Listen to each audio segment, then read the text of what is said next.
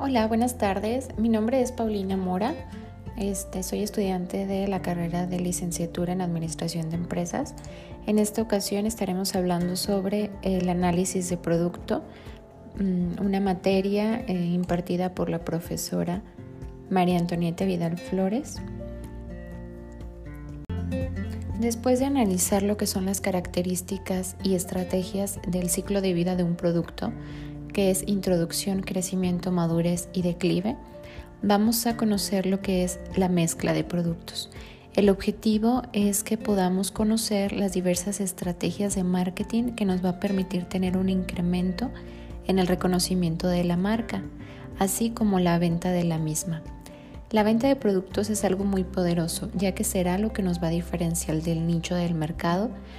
Incluso vamos a poder sobresalir entre los demás.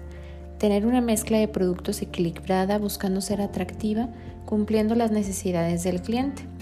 Analizaremos que en cada producto contamos con lo que es amplitud, longitud, profundidad y consistencia en la mezcla de productos en donde ofreceremos productos de diferentes tamaños, sabores y precios.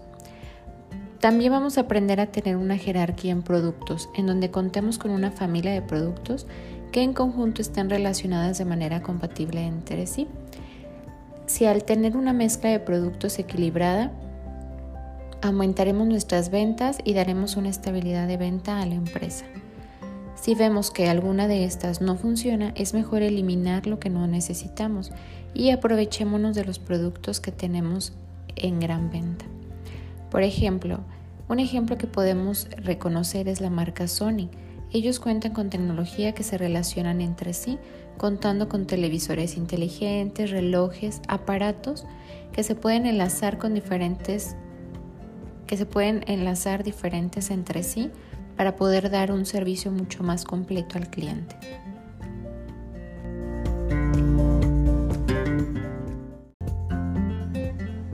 Una vez que nosotros ya tengamos definido lo que es el producto que vamos a, manejar, la empresa va a poder clasificarlas de, de, acuerdo al volumen de ventas y promoción.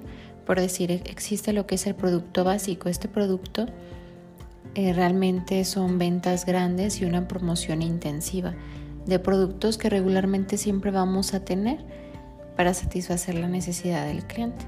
También está el producto de especialidad, que son productos con ventas mucho menores y la promoción es mejor, pero aún así pues lo podemos manejar dentro de nuestro menú de productos. También tenemos lo que es el producto de uso común, que son productos con ventas menores y sin tanta promoción, pero que regularmente se manejan dentro del mercado. Posterior a, esto, después de que tenemos una evaluación y clasificación de la empresa, podemos decidir si el producto se mantiene al haber sido un producto de éxito o en caso de que no haya sido de éxito, pues se puede eliminar y generar un nuevo producto.